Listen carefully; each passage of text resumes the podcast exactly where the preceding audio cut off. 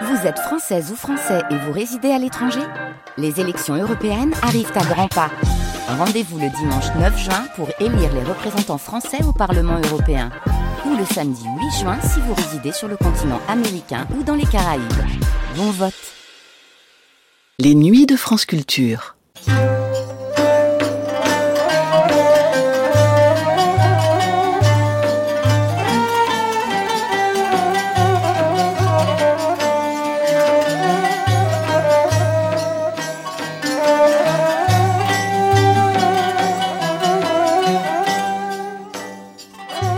Turquie, la prise du pouvoir par les islamo-conservateurs ne s'est pas faite en un jour. Évidemment, on peut dater précisément ce que fut cette bascule historique dans l'histoire de ce pays entre la victoire de l'AKP aux législatives de novembre 2002 et les débuts effectifs du gouvernement Erdogan quelques mois plus tard. Mais le processus qui aboutit à l'islamisation progressive de la société et de la vie publique de la Turquie, pays évidemment musulman mais marqué par une tradition laïque, héritière du kémalisme, ce processus s'imposa très progressivement au terme de plusieurs années et même de plusieurs décennies. Retour du port du voile, revendication d'une religiosité visible, les indices de ce changement d'air en gestation ne manquaient pas dans la société civile depuis les années 80 et 90. L'émission que voici, qui est un numéro du magazine Grand Angle, a été réalisée dans un contexte de tension et de violence en novembre 1990 quelques mois après l'assassinat d'un journaliste du quotidien Ouriette par une organisation se réclamant de l'islamisme. Elle donne la voix, cette émission, à plusieurs acteurs de la société civile turque, à des universitaires, et notamment la sociologue Nilufer Gölü, qui présente les résultats de ses enquêtes sur les femmes voilées dans le pays. Dans ces interventions et ces séquences de reportages apparaît en creux le portrait d'un régime juridique, la laïcité turque, qui relève beaucoup plus d'un régime de contrôle du culte que d'un régime de séparation nette de la religion et de l'État. La question de la laïcité en Turquie, c'est donc le sujet de ce numéro de Grand Angle, première diffusion sur France Culture le 10 novembre 1990.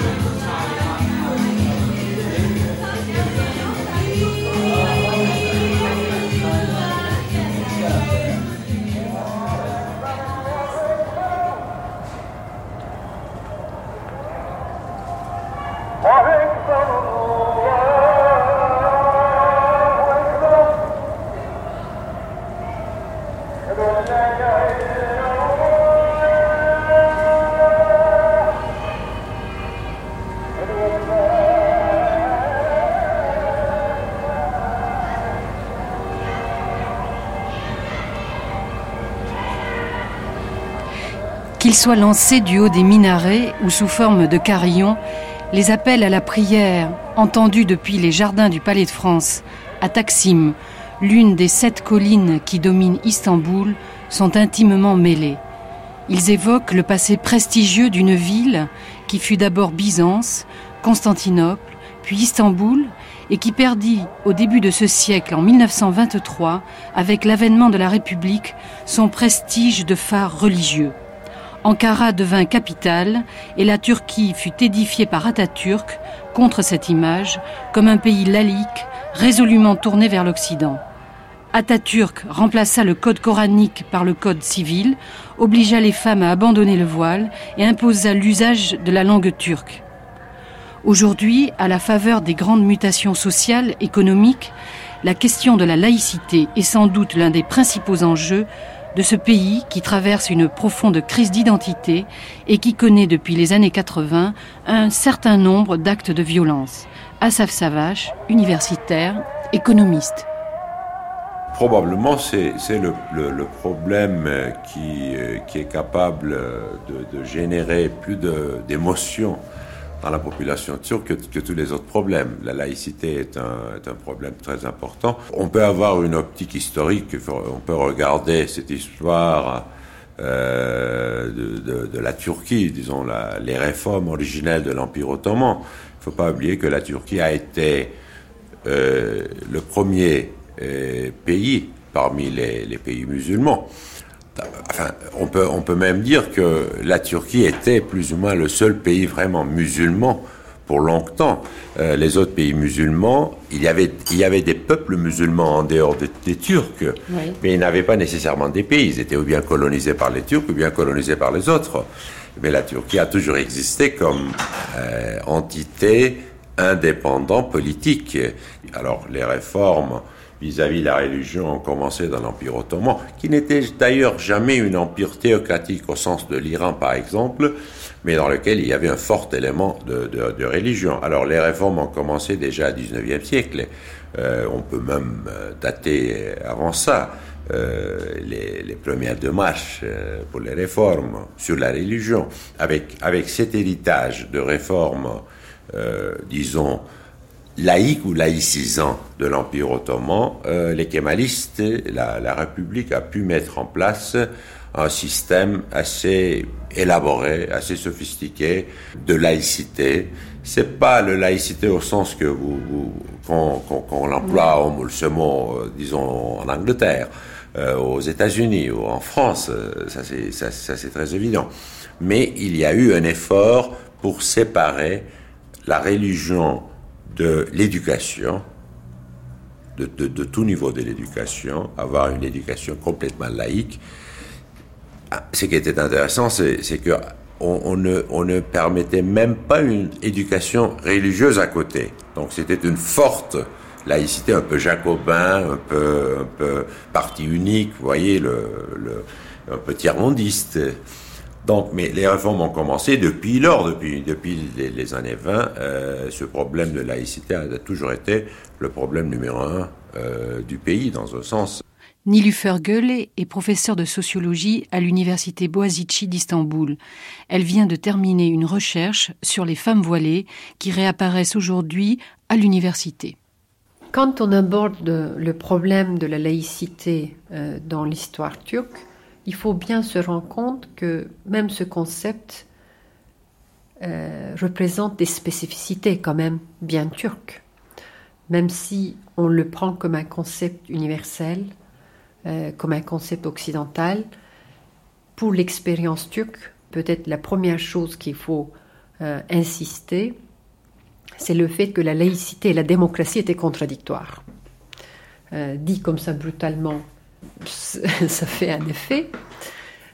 mais au fond, ce que je veux dire, ça s'explique tout à fait banalement, historiquement, simplement, parce que les années 20, par exemple, là où euh, la période pendant laquelle on fondait notre laïcité, etc., on bâtissait l'État national laïque et républicain, euh, parce qu'on était dans un pays musulman, je dois dire qu'on subordonnait le principe de la souveraineté du peuple euh, à la laïcité, c'est-à-dire qu'on était dans un système de parti unique.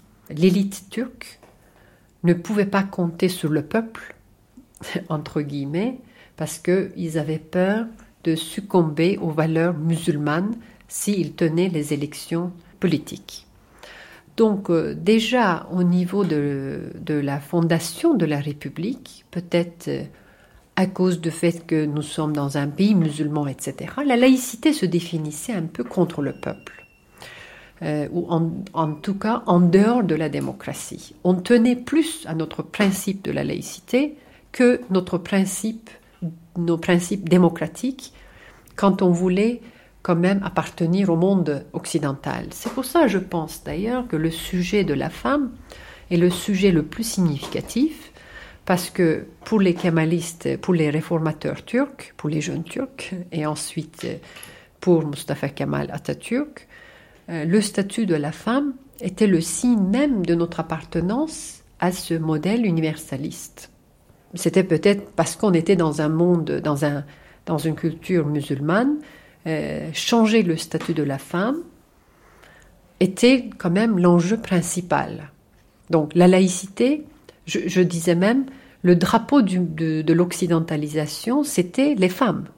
Donc c'est non seulement parce que la religion musulmane semble menacer le statut de la femme euh, émancipée que les femmes disons, défend, défendent la cause de la laïcité, mais également à cause de l'héritage turc, c'est-à-dire le, signe même, disons, le drapeau même d'occidentalisation était les femmes, à mon avis, c'est aussi pour ça que les femmes turques se mobilisent aujourd'hui pour la défense de la laïcité à travers les manifestations, à travers les associations, etc. Chaque fois il y a un processus de démocratisation, il y a un processus de réislamisation qui se développe euh, en parallèle.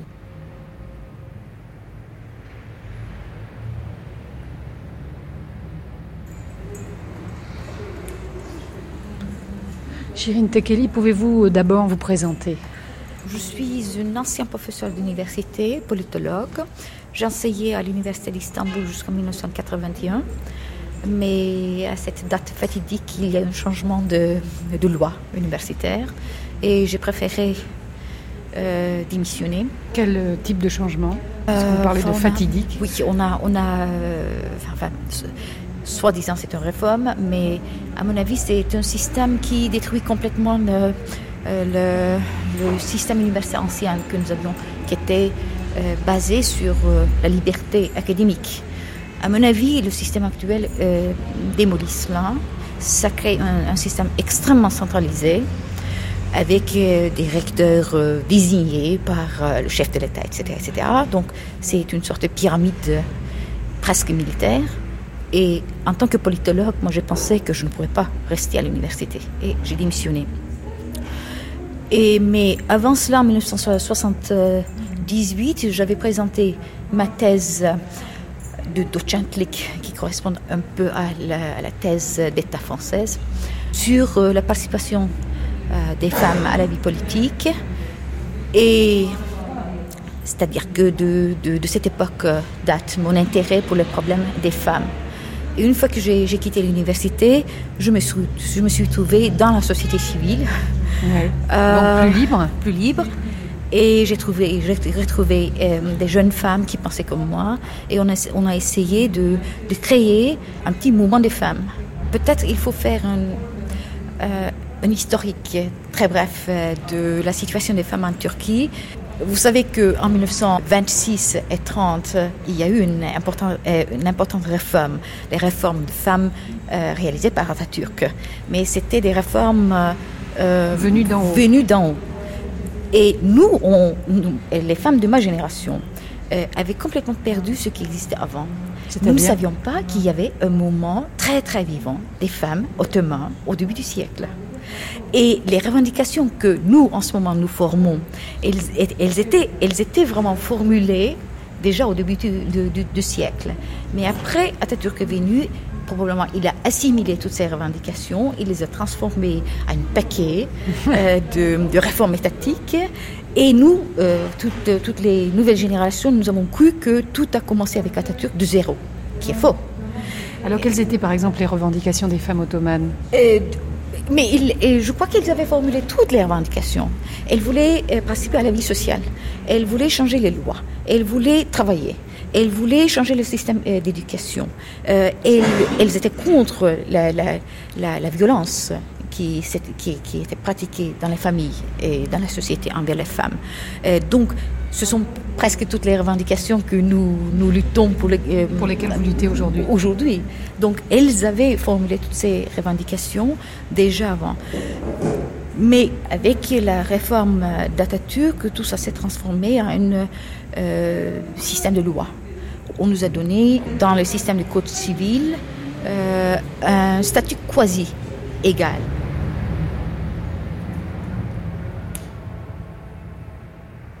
S'il n'y a pas de la démocratie dans le pays, alors, et si les, élites laïques sont au pouvoir, qui a été le cas dans les années 20 et 30, il n'y a pas de problème de laïcité. Euh, le grand problème, c'est que est-ce qu'un pays musulman, qui est la Turquie, peut être démocrate, donc avoir tous les mouvements démocratiques, tous les partis, tous les partis, etc., et en même temps laïque? À mon avis, c'est ça l'enjeu on peut toujours trouver une solution au problème de laïcité en Turquie en, revenant à un système de, dictature progressiste, mais c'est pas une solution en fait de la problème, c'est rapporter le problème à, une date future. Le, vrai enjeu, c'est d'avoir un pays démocrate, musulman et laïque. Alors, évidemment, c'est un grand enjeu parce que euh, il n'y a pas d'autre pays qui a pu faire ça. Donc, si la Turquie arrive à franchir cette frontière, à faire ce pas, ce sera un exemple très intéressant euh, pour tout le monde. Pour, mm. pour, le, pour les pays musulmans, ça va faire preuve qu'on peut être musulman, fondamentalement musulman même, qui est par exemple les États-Unis, c'est un pays fondamentalement religieux chrétien. On peut être fondamentalement religieux, mais en même temps, on peut avoir une économie moderne et un système politique basé sur la démocratie formelle, euh, qui est, euh, disons, le, norme aujourd'hui dans tout le monde. Alors, il y a des gens qui disent, même en Turquie, c'est pas faisable à court terme. Pourquoi? il n'y a pas des gens qui disent euh, c'est pas faisable à long terme, enfin, y a, hmm. mais il y a des gens qui disent parce que le pays est, sous-développé toujours, il n'y a pas les structures économiques qui nous permettront ça, il n'y a pas, euh, la, disons, le, niveau euh, du peuple de point de vue de l'éducation n'est pas assez sophistiqué, etc. Donc c'est trop tôt. S'il y a la démocratie, euh, la laïcité va perdre, va perdre énormément, de telle manière que le processus qui va commencer avec la démocratie, avec les partis politiques de Sharia, ça va terminer par une dictature de manière ou l'autre de Sharia, euh, de, de, la religion, donc, euh, etc., etc. Alors il y en a d'autres, parmi lesquels moi je me situe, qui pensent que c'est pas le cas, même à court terme, même à court terme, en Turquie, il existe la possibilité, euh, il existe une forte possibilité que la Turquie arrive à soutenir la démocratie et laïcité en même temps. Je pense que la, la question à nous demander, vraiment, c'est pas pas à nous simplement les Turcs, mais à demander en général, c'est est-ce que le peuple, qui est qui est évidemment toujours et partout religieux par définition, la, la grande majorité des gens sont religieux et ils vont à, l'église, à la mosquée, etc., etc.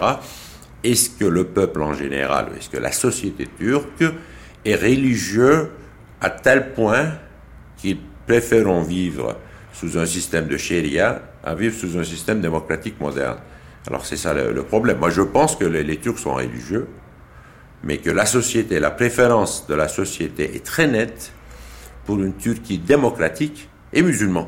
Il y en a d'autres qui disent non, la, préférence de la, majorité serait pour une Turquie musulmane et non démocratique. Alors là, c'est très difficile, à, évidemment, à, faire preuve que c'est moi qui ai raison ou que les autres qui ont raison. Moi, je dis que j'ai raison parce que je vois que les partis, par exemple, typiquement les partis d'intégrisme, euh, n'arrivent pas à prendre plus de 10%, 12% des voix. Un peu comme partout. Oui, un peu comme partout. Ça, ça c'est pas, c'est pas quelque chose d'extraordinaire, ça. Ismaël Aki Akin, juriste. D'abord, euh, à mon avis, il faut regarder le problème du, euh, du, point de vue de deux aspects, à mon avis. Euh, un aspect, c'est d'avoir la liberté de religion, de, de, choisir la, la, religion ou bien de la foi, et d'autre part, et même d'exercer, si on peut dire. Et le deuxième aspect, c'est du côté de l'État qu'il intervient sur les relations religieuses entre les, personnes de la société. Du point de vue du premier aspect, il n'y a pas de problème en Turquie. Vous pouvez n'importe quelle foi euh, avoir euh, en tant que la foi, même euh, vous pouvez exercer votre foi en tant que chrétien, en tant que musulman, en tant que juif, euh, même bouddhiste. Mais il y a, du point de vue musulman, il y a une, une là-bas ici. Pendant l'Empire ottoman, c'était la religion qui, qui domine l'État peut-être, on peut dire quelque chose. Mais maintenant, euh, à partir de la République, c'est tout à fait contre. On a interdit toute la religion en tant que l'islam, mais les autres, c'est déjà libéré. Mais euh, même euh, l'enseignement aussi déjà interdit. Moi, lorsque j'étais enfant, en Anatolie, parce que euh, l'origine de notre famille est anatolienne. À cette époque, j'ai suivi pour apprendre les leçons de coranique. L'État, euh, d'abord, n'enseigne pas.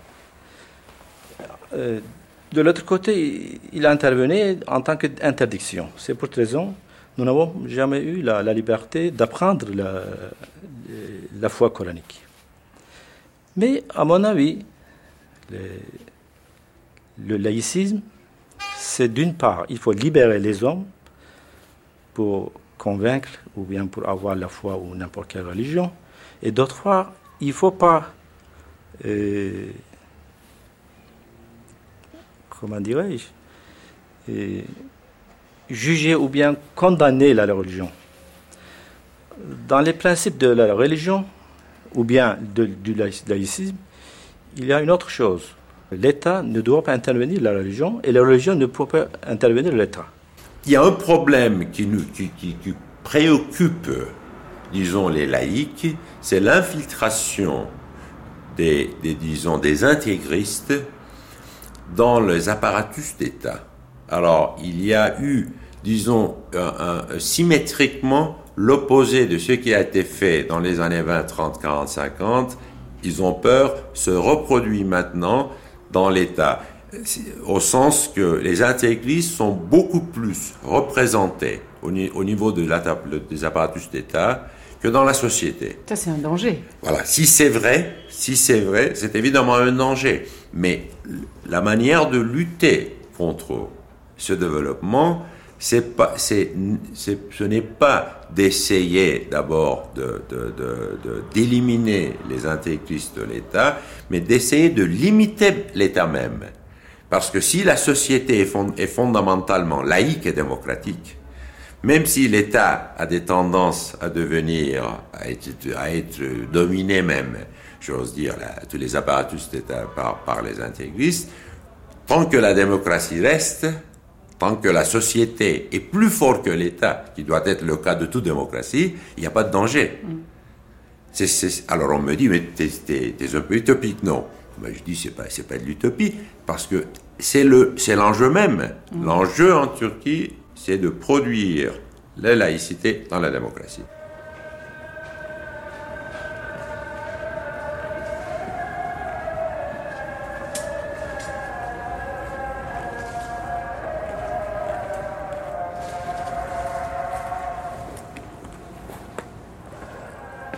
problème de laïcité, c'est une question d'actualité depuis euh, les années 80, surtout avec euh, l'irruption, je dois dire, euh, des étudiantes voilées dans l'espace universitaire.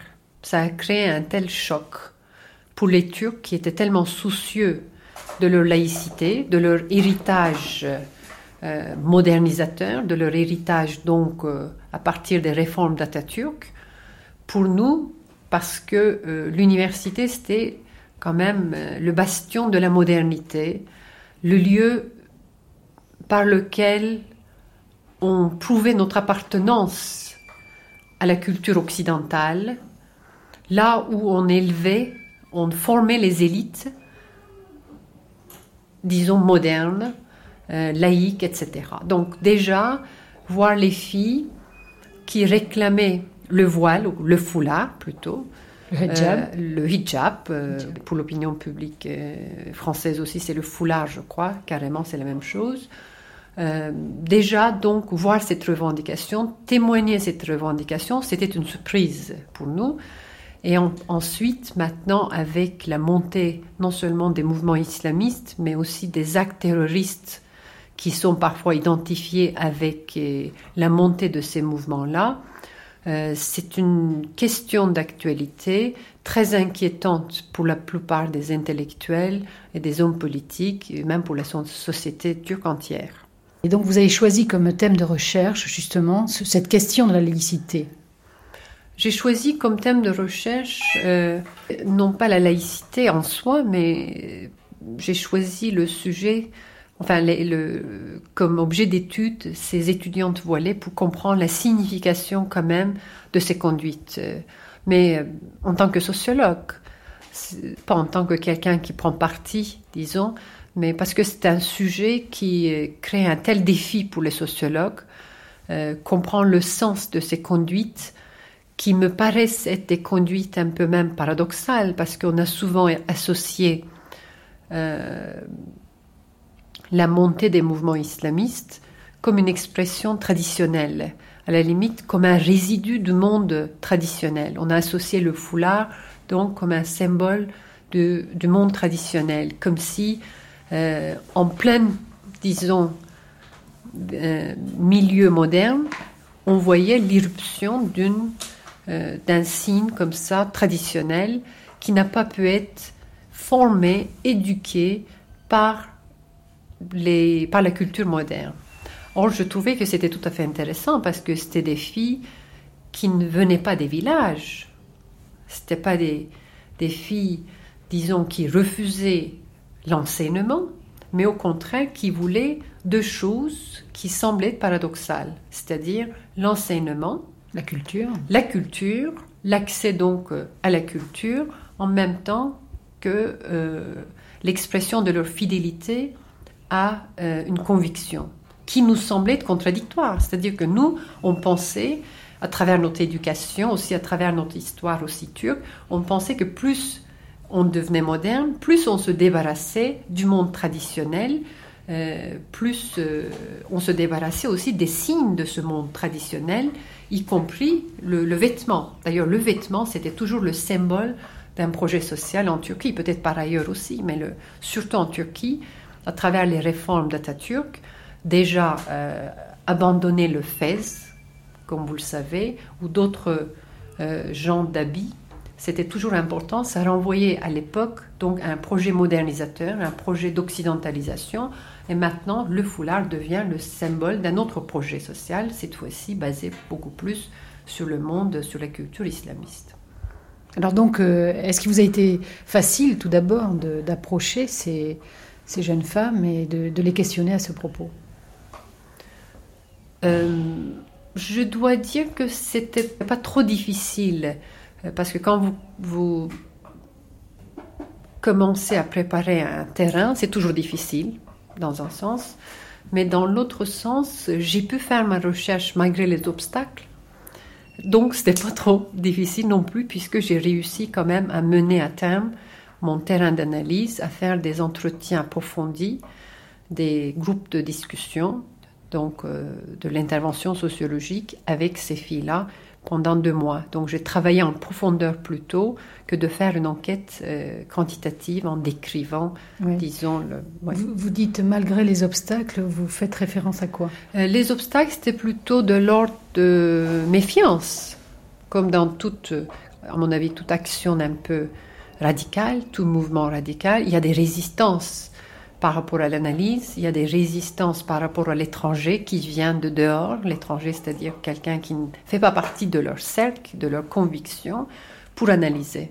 Je n'ai pas encore sorti le livre, donc je ne sais pas les conséquences que ça peut causer, mais en tout cas déjà à travers les conférences, etc., euh, j'ai reçu des critiques de la part des laïcs militants, je dois dire, des progressistes militants, parce qu'à leurs yeux, à la limite, en faisant la recherche, je légitimisais le sujet. Parce que je mettais à l'ordre du jour, à la lumière du jour, donc un sujet qu'on voulait un peu réprimer. On ne on, voulait pas, disons. Euh, J'allais dire dévoiler. voilà, merci pour le jeu de mots. On ne voulait pas dévoiler ce sujet parce que pour nous, dans notre inconscient euh, turc, au, notre, au niveau de notre conscience, on, s'associe vraiment très fortement avec les réformes kémalistes, avec les réformes d'Atatürk, et tout signe pour nous euh, de, de la religion musulmane est vécu comme une menace pour ces réformes. Euh, donc, ce sujet est un sujet tout à fait brûlant. Et malheureusement, je dois dire, surtout à travers les actes terroristes, maintenant, il y a de moins en moins d'espace pour ce genre d'analyse, parce qu'avant de comprendre, on préfère juger, choisir son camp, etc. Donc moi, j'essaie de... J'aurais bien voulu faire autrement, c'est-à-dire au moins élargir l'espace de compréhension, etc., sur ce genre de sujet, tandis que on témoigne plutôt une sorte de confrontation entre le milieu laïque progressiste et les islamistes. Et je pense que je ne pense pas que ce soit le meilleur quand même, la meilleure façon de défendre la laïcité non plus.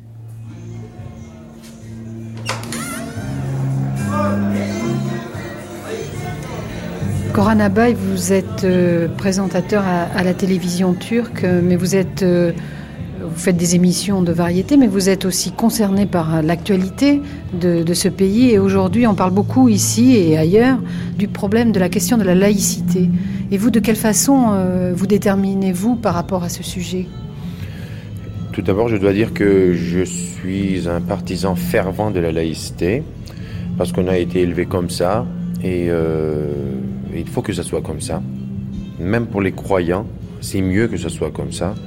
Euh, parce que la laïcité, ça ne veut pas seulement dire le, droit d'être athée, de ne pas croire euh, à Dieu, mais ça veut dire euh, aussi, aussi bien, le droit de croire à, une religion, à un Dieu.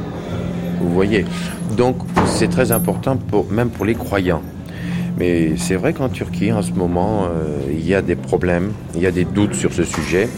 C'est normal, parce que après Khomeini, euh, l'Iran, euh, comme vous savez très bien, a été le leader de, l'intégrisme et il a voulu exporter ça à d'autres, dans d'autres pays, surtout des pays du Moyen-Orient. Et la Turquie était l'une des cibles, bien entendu, parce que la Turquie est, un très grand pays. Et maintenant, je pense qu'en Turquie, ils, ils élèvent la voix maintenant. Ils se croient et se permettent d'élever la voix. Je commence à avoir peur maintenant, vous voyez.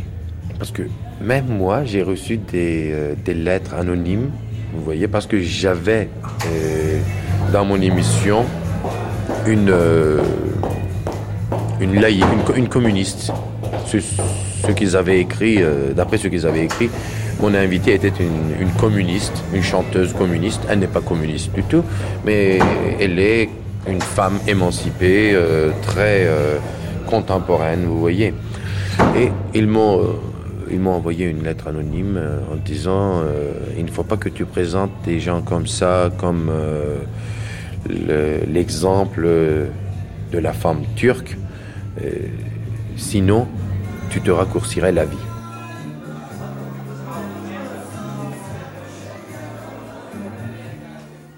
Nilufergel, que dit votre recherche à propos de ces femmes étudiantes voilées à l'université? Comme j'avais commencé déjà à, parler un peu de cette euh, recherche, d'abord le, premier préjugé, c'est pas des gens qui viennent, euh, disons, des, des villages. C'est un phénomène quasi moderne.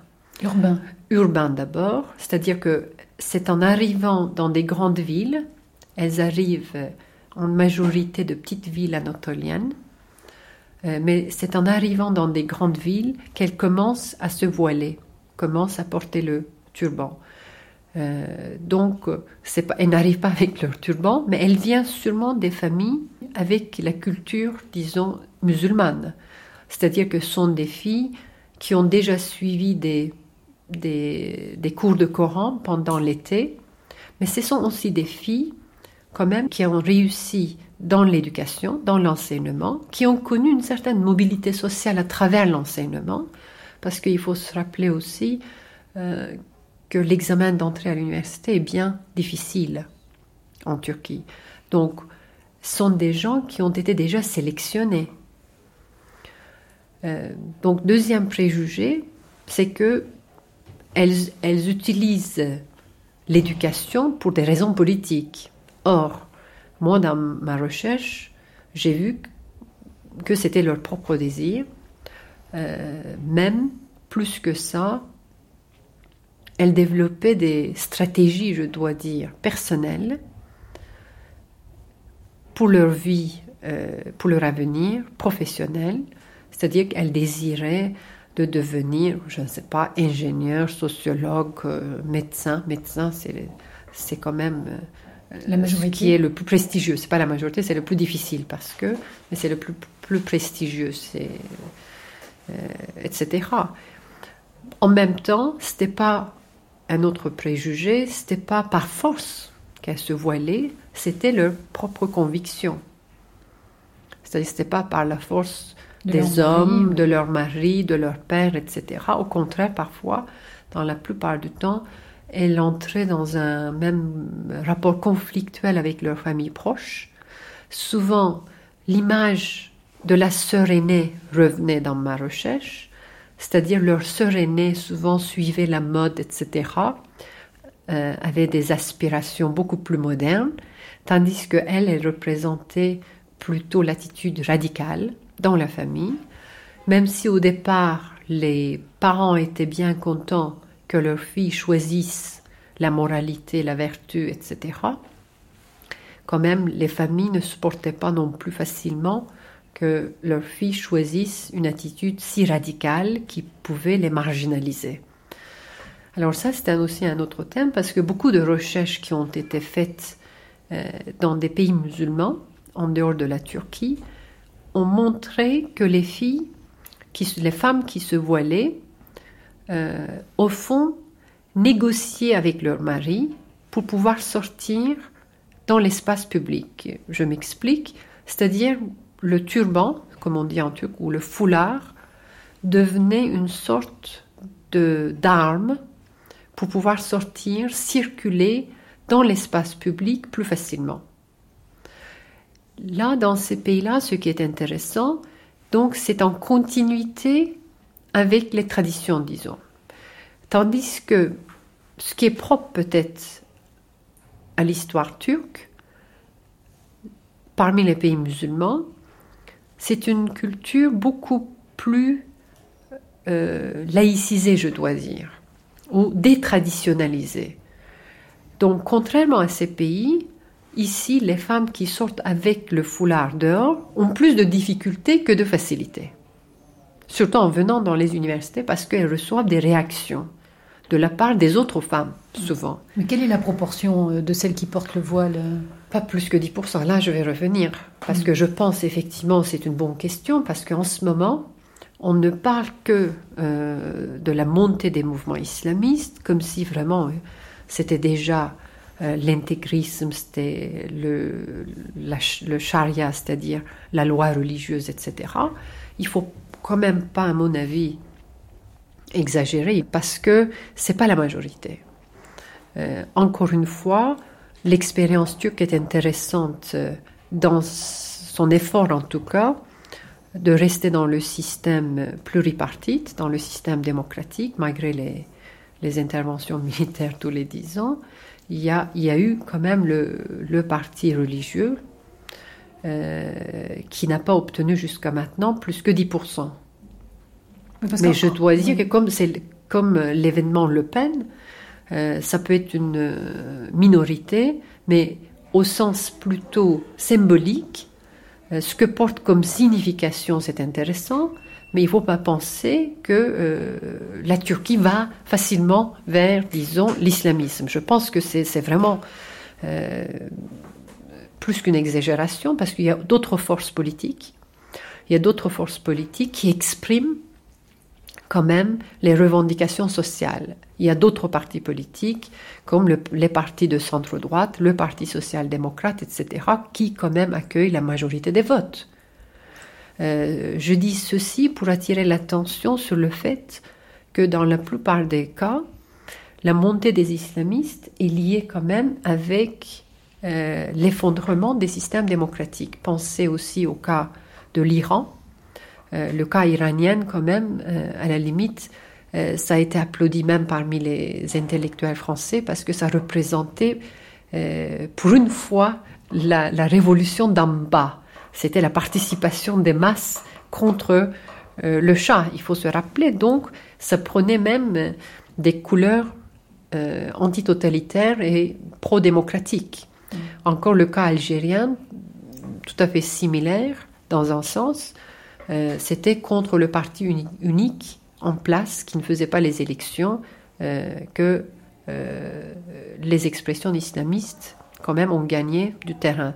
Et en Turquie, c'est ce que je pense, avec la démocratisation, dans un sens, ça signifie la participation des autres groupes sociaux imprégnés dans la culture musulmane, mais qui arrivent maintenant, parfois au ruage de pouvoir, parfois à l'éducation.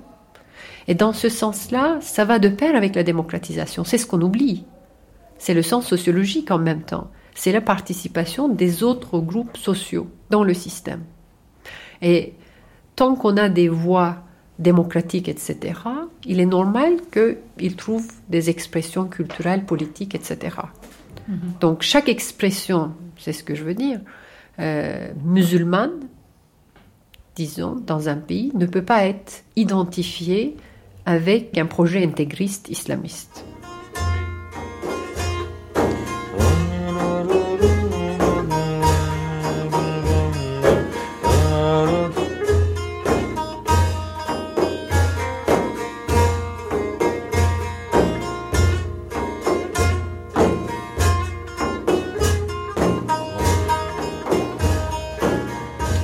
Nézi Ouzel, un des continuateurs de la tradition soufie. Il y a plusieurs laïcismes. Il y a un laïcisme dans le livre, il y a le laïcisme en France, en France, en Angleterre, en, Amérique, en Turquie. C'est une géographie. Il y a une géographie du laïcisme, on peut faire une carte peut-être. en Turquie, c'est une politique. C'est une, euh, c'est une querelle politique entre différents partis, différentes couches sociales, entre différentes vies sociales, entre différents modus vivendi il y a une, euh, querelle. Ça, c'est hors question. Ça, ce n'est pas mon euh, domaine d'occupation sur, sur la question laïcisme. Moi, je suis laïque au niveau des prophètes. Comme les prophètes. Les prophètes sont laïcs aussi. Ils enseignent. Ils, laissent les gens euh, comme ça. Alors, c'est un pays laïque, vous dites. Je ne sais pas, je ne connais pas les systèmes, je ne connais pas beaucoup de choses, mais je connais mon maître. J'avais une maître. Moi, j'ai mis les photos là-bas. Chaque jour, il, continue à enseigner quelque chose. Le maître est beaucoup plus efficace quand il est mort. Quand il est vivant, n'est pas gênant? moins gênant en plus. quand il, vivait, quand il vit, il est gênant. Il c'est agaçant. Il tape des nerfs. Mais quand il est mort, c'est bon. Mais alors ici, en, Turquie, vous existez de quelle façon? C'est euh, de, façon, c'est une, c'est un enseignement qui continue, c'est-à-dire parmi les gens, il n'y a pas l'institution. Je vous assure, si l'institution n'était pas abolie, avec euh, les révolutions ou bien les mouvements kémaliens, peut-être l'institution elle-même euh, doit peut-être changer son existence. Parce que euh, avant Atatürk, même pendant l'Empire ottoman, les gens ils ont dit mais nous avons parce que euh, nous avons eu beaucoup de tort pour continuer comme ça. Et l'homme n'est pas euh, seulement le spirit, hein, il est matériel aussi. Comme on dit en Russie maintenant. Nous avons fait une erreur. Mais chaque système qui, est très haut, c'est-à-dire le, système, la force du système est toujours est situé dans sa autocritique. Euh, peut-être euh, on, aurait dû fermer les portes en disant mais voilà, les messieurs, euh, continuez comme vous voulez, mais le sophisme c'est institutionnel. Le sophisme institutionnel n'est pas valable. On, peut, on pourrait dire ça. Lorsque vous venez en France ou en, Europe, vous donnez des, des concerts. Des concerts. Mais quand vous êtes en Turquie, qu'est-ce que vous faites On ne fait rien. Ici, les gens ne s'intéressent pas beaucoup. La source euh, a déjà euh, perdu sa puissance. C'est la flamme qui continue. Ça veut dire que vous êtes peu nombreux euh, Oui, oui. si, vous me posez cette question, ça, touche à la politique, à, la, à des choses de gouvernement, des choses de on a, cherché à vous interdire, par ah exemple oui, oui, bien sûr. On nous a. Euh, on n'a pas assez d'idées sur nous. On ne sait pas qui vous êtes. On ne sait pas. Ils ne savent pas qui, nous sommes. Seulement, il y a une loi qui, qui empêche les activités soufis. mais en apparence. C'est-à-dire, euh, il, vous, il, il n'est pas content, c'est-à-dire l'autorité, disons, l'autorité centrale. Hein. Je, ne, je ne parle pas euh, de différents États. Disons l'autorité centrale, c'est-à-dire, il y a un centre dans cette région qui vous attire au niveau d'autorité, disons. L'autorité centrale, centrale ne veut pas une deuxième puissance. Ça, c'est un instinct, c'est réflexe. Mais l'autorité centrale ne comprend pas qu'est-ce qui se passe. Dans ce cas-là, ça, euh, euh, ça s'échappe. Mm-hmm. Hmm? Il y a une loi, euh, il y a des articles. Vous faites ça, vous faites ça, vous faites une zikr, vous faites une danse mystique, vous faites une propagande mystique. Si vous parlez, vous avez des idées, etc. Bon, c'est possible. Mais une soufie, c'est comme un poisson. Hein? L'eau ne peut pas attaquer le poisson. Je ne sais pas. C'est extraordinaire. Le monde matériel pour le soufi, enfin, les choses politiques, ça ne m'intéresse pas beaucoup. le monde matériel, c'est comme l'eau et le bateau. Si l'eau est en dehors du bateau, euh, il est utile pour transporter le bateau, pour euh, navigation. Mais s'il est dans le bateau, ça, tombe mal. ça coule. Ça coule. Alors ils ont eu cette sagesse dans les dernières euh, discussions. Ils ont dit, bon, au 19e siècle, matérialisation du monde, hmm, l'âge de l'industrialisation, alors en, réalité, le monde actuel est très, très agaçant pour une Sophie. Parce qu'il vous, excite à acheter des choses, il vous excite à acheter des, des choses inutiles. Des choses qui n'ont aucune valeur. Hein? Ils excitent. Il y a, il y a une, une difficulté pour vivre. Alors, ils ont eu cette sagesse. Ils ont dit, bon, le monde matériel existe aussi. Comme l'eau et le bateau. Parce que ça change, ça change. Il y a une très différente interprétation du soufisme. Euh, si vous parlez en Turquie avec des, gens qui prétendent qu'ils sont soufis, euh, vous allez trouver des milliers, des multitudes de, différentes interprétations. Finalement, peut-être il y aura des soufis qui, qui, vont négliger complètement la religion. Mm. Dans ce cas-là, il n'y a euh, aucun règle, aucune euh, limite pour euh, ces genres de, de discussions ou bien d'idées. Et il y aura des autres, euh, une couche, peut-être, sur les mêmes voies, sur les mêmes principes, sur les mêmes mots d'ordre, ils vont créer des autres illusions. Mm-hmm.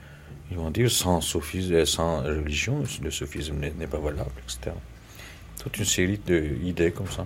Mais est-ce qu'aujourd'hui, justement, la ville n'est pas en train de devenir une sorte de de lieux où se pratique l'intégrisme euh, L'intégrisme, ça existe, oui.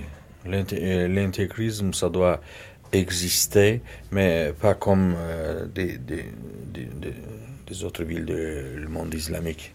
Oui. Il n'y a pas un potentiel. Non, c'est beaucoup changé. La, Turquie kamalienne, il a. C'est beaucoup changé. On n'arrive pas à comprendre qu'est-ce que se passe en réalité. Je, je dois avouer que l'islam, le mouvement, ça n'existe pas en Turquie. Il n'y a pas, la Turquie n'était pas euh, très religieux, même pendant l'histoire. n'était pas très très religieux comme en Iran, comme,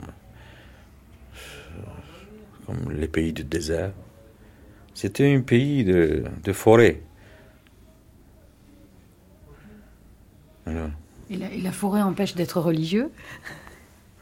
Non, il y avait, il y avait des autres euh, divinités dans les forêts.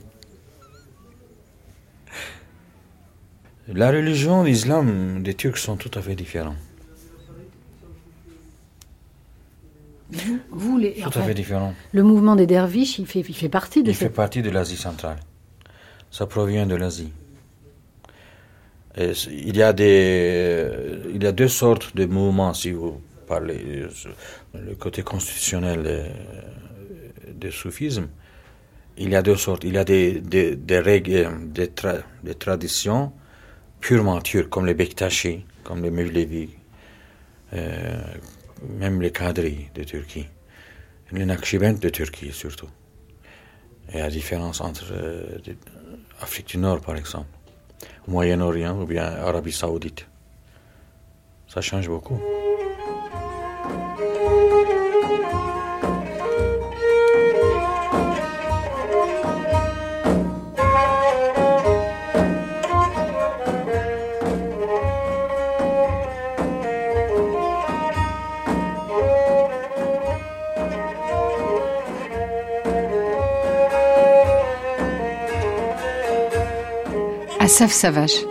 Ce que je, peux dire, moi je suis contre le système actuel euh, constitutionnel et légal de la Turquie dans les, disons, les droits de l'homme. C'est un niveau bien inférieur à ce que pourrait être en Turquie elle-même les besoins de la, et le niveau de développement de la société turque, et c'est un niveau bien inférieur à nos partenaires dans la communauté européenne. Et il y a maintenant au moins un parti, la partie social-démocrate, qui dit que quand il vient au pouvoir, ils vont changer tout ça et ils vont mettre au même niveau, au même pas que ce qui existe dans les, dans les pays. Donc, ce parti existe, il touche, je sais pas, 20-30% de voix. Euh, parce que, la, la, parce que la, social-démocratie est divisée en deux. Enfin, en France, vous connaissez bien comment on peut, on peut se diviser euh, euh, en, deux, en trois. La gauche, la droite peut se diviser en deux. Bon, mais il y a 35 à 40% des gens qui votent pour la social-démocratie. Et je sais pas, pas je sais pas si ce sera les prochaines élections et les élections après, mais on va venir au pouvoir et on va changer tout ça. Donc, c'est dans ce sens-là qu'il faut penser à la Turquie comme un pays quand même démocratique. C'est pas un pays, c'est pas une dictature, c'est pas un pays totalitaire, ça vous le sentez. Vous, vous voyez les Turcs, vous voyez les Turcs, vous pouvez parler avec eux, ils vont vous dire ce qu'ils pensent. Ils n'ont pas peur d'être, euh, je sais pas. Mais on a l'impression quand même que, que par exemple, les journalistes euh, euh, font, face à eux un certain nombre d'interdictions, ne pas parler de l'Est, euh, ne, pas prononcer certains mots. Oui, l'histoire de Kurdes, l'histoire de Kurdes, oui, ça a été, ça a été un, ben, non-dit depuis longtemps, mais, depuis, depuis un an, ça, ça commence à changer aussi maintenant. Dans le Parti social-démocrate, on parle des Kurdes. On ne dit pas l'histoire de l'Est, on ne dit plus l'histoire de l'Est. Dans ses, quand il a parlé au Congrès national, il y, a, il y a trois semaines, il a parlé longuement des problèmes des Kurdes. Il a dit clairement, les Kurdes doivent parler leur langue pouvoir chanter dans leur langue, etc. Donc même ça, ça commence à changer. On ne peut pas tenir le... Le besoin d'expression. Voilà, le besoin d'expression de la, de la société turque et, la tendance à s'orienter euh, vers la démocratie. Là, il y a une tendance très forte euh, provenant. Est-ce qu'il n'y a pas des minorités importantes qui pensent qu'on ne doit pas parler des Kurdes, qu'on doit mettre des gens qui sont contre la guerre en prison? Si, mais allez aux États-Unis. Mhm. Hein, euh, bon, c'est pas ça. Il, est très évident que dans chaque société, il y a des gens, il y a 10% qui disent ça, il y a un autre 15% qui dit ça, etc. Bon, très bien. Il y a le conservatisme dans la société même, mais est-ce que cet conservatisme est dominant ou est dominé? C'est ça, c'est ça l'enjeu dans un sens. Alors nous pensons que maintenant, en Turquie, deux points de vue de la démocratie au moins, nous pensons, moi je pense que, que les forces démocratiques ont commencé à dominer la scène politique et sociale turque. Ça, ça c'est tout neuf. C'était pas comme ça dans les 50, dans les années 50. C'était pas comme ça dans les années 60. Dans les années 60, typiquement, une partie de l'élite, une partie euh, assez forte de l'élite, pensait que la démocratie pour la Turquie, c'était l'intégrisme, c'était la dictature de la droite. Donc, il fallait euh, il fallait un coup d'État, il fallait faire, il, il, fallait avoir une dictature progressiste. Vous voyez, c'était, c'était dans l'élite même. La moitié des, journaux turcs étaient pour un coup d'État avec une dictature progressiste. Maintenant, il n'y en a plus. Il n'y a plus de journaux turcs, il n'y a plus de journalistes turcs qui est pour une dictature progressiste les journaux, des opinion makers, comme on dit en anglais, ceux qui font l'opinion publique, sont tous pour la démocratie. Donc ça a beaucoup changé. Cyrine Tekeli, vous, vous, faites partie du groupe qu'on pourrait intituler comme le mouvement féministe. Pour autant, vous, vous, ne, vous ne luttez pas à l'intérieur d'un organisme qui serait un organisme de femmes également, qui défend la laïcité, mais forcément, vous êtes acquise à leur, à leur euh, lutte. Ah, bien entendu, bien entendu. Euh, il y a une association des femmes qui s'appelle euh, Association des femmes pour protéger la vie euh, moderne en Turquie. Et leur euh, but principal, c'est de défendre, l'État laïque. J'admets, j'admets que la laïcité, c'est le cadre sine qua non d'une démocratie et de l'existence de n'importe quel mouvement des femmes en Turquie. Donc c'est très essentiel, très important. Seulement, il y a euh, deux ou trois points sur lesquels je me diverge un peu d'elle. Euh, une de ces euh, points, c'est que elle, elle pense que le, le régime laïque, l'État laïque est vraiment en danger en Turquie. C'est une question d'estimation. Moi, je ne pense pas. Je ne pense pas. Euh, bien sûr, le fondamentalisme religieux se développe. Bien sûr, l'Iran est tout près. Bien sûr, euh, on, voit ce qui se passe dans l'Afrique du Nord, dans des pays comme l'Algérie, euh, l'Égypte et tout ça. Mais moi, je pense fondamentalement que la société civile turque est laïque. Et le laïcisme est acquis dans ces sociétés et les fondamentalistes ne peuvent pas le transformer. Et la seule chose qu'ils peuvent obtenir, et je pense qu'ils doivent avoir cette garantie, c'est de pouvoir vivre dans une société laïque comme des fondamentalistes. Dans une société véritablement démocratique, une société de 59 millions, 57 euh, millions de gens, euh, à mon avis, il peut exister une 6%, 10% des fondamentalistes très facilement. Je crois que ça existe aussi en, Italie, euh, en Espagne, euh, aux États-Unis, partout.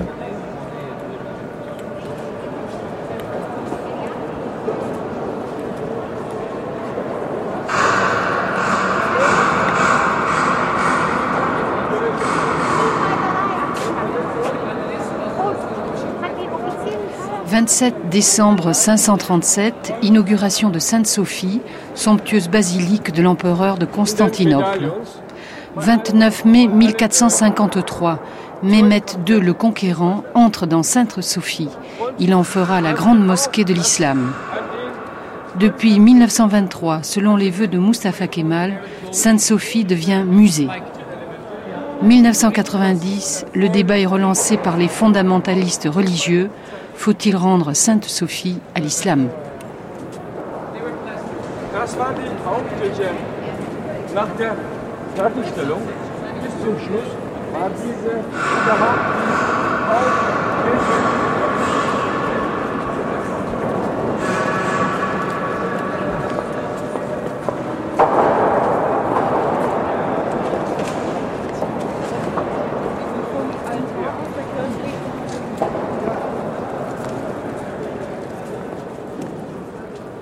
Y a toujours des crises d'identité dans des périodes de transition. Il y a une crise d'identité en Europe à cause de la communauté européenne c'est normal. Euh, tant que est-ce qu'on est français, on est européen, qu'est-ce qu'on est, etc. Ça va venir. Et tous les pays de l'Occident ont vécu cette, cette crise d'identité quand ils passaient des, des, systèmes agraires au système industriel, etc. De colonialisme euh, pendant la période de la décolonisation. La France a bien vécu. Là, vous vous, vous en souvenez de l'histoire d'Algérie, par exemple, et ça correspondait bien à une crise d'identité. Il est évident qu'il y a une crise d'identité qui correspond à cette transition, euh, ces, multiples transitions qu'a vécu et qui est, en train de vivre la Turquie. La, transition d'être le peuple dominant d'un empire multiethnique euh, et militaire qui était l'Empire ottoman, un État national, le nation state, l'État-nation, etc., donc c'est une transition très difficile. La transition d'une économie agraire à une économie de économie industrielle, d'une société rurale à une société urbaine, tout ça c'est pas très évident. Tout ça, ça correspond à des à des crises de la société. Et le fait que la Turquie a été obligée de vivre ces transitions, au moins dans les 70 ans, en minimisant le rôle de la religion dans la société, qui était notre forme de laïcité, ça facilite pas les choses non plus. Mhm. Ça, c'est très évident. Donc, euh, avec la, disons, euh, avec le fait que le fait que la, la, religion a disparu, au moins du discours officiel du pays, ça ça ça n'a pas facilité cette transition à mon avis. Donc il est, évident qu'il y a des crises d'identité, mais réduire ces crises d'identité d'une manière ou l'autre à l'islam, à la religion, ça me paraît un peu, un peu trop simpliste. L'enjeu donc pour la société turque dans l'avenir, ça serait plutôt de pouvoir cohabiter la laïcité avec la démocratie. Je pense que la tradition élitiste et un peu anti-société civile des réformateurs turcs, des laïcs turcs, n'a pas beaucoup aidé qu'on puisse intégrer la religion musulmane dans un cadre démocratique.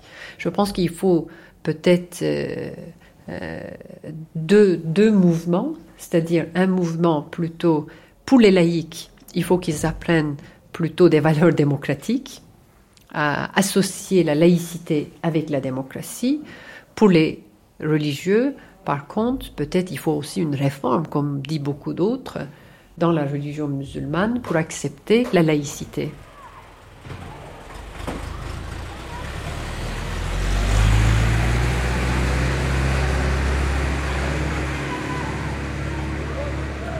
Avec Asaf Savache, universitaire économiste, Nilufer Göle, sociologue, Sherine Tekeli, créatrice du mouvement des femmes, Nezi Ouzel, soufi, Koran Abay, présentateur de télévision, Ismaël Aki Akin, juriste. C'était Grand Angle. Aujourd'hui, la question de la laïcité en Turquie, une émission de Marie-Paul Vette et Pamela Dousseau. Prise de son Didier Sudre, mixage Jean-Claude Gauthier.